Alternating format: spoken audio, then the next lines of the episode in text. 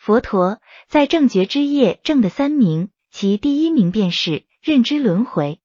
他认知到，从没有起点的最初开始，自己便是生活于不同的世间，在一世消亡之后，又继续下一世的生活。对于轮回的认知是修学的起点，这是修学者必须要思考的问题。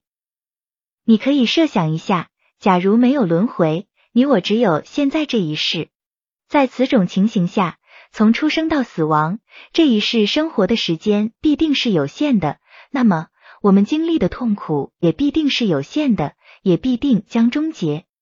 如此，我们也就没有必要为这有限的终将结束的痛苦而修学。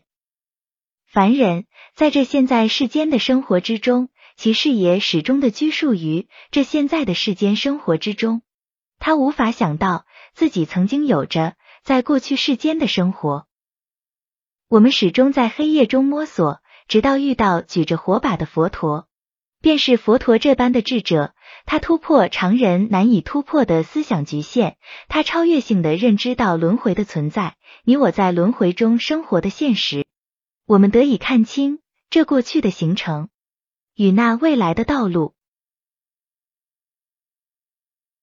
经文中说道：“有形有相貌”，说的是佛陀回忆起在前世生活的样子与细节。这确实是不可思议的、难以达到的境界。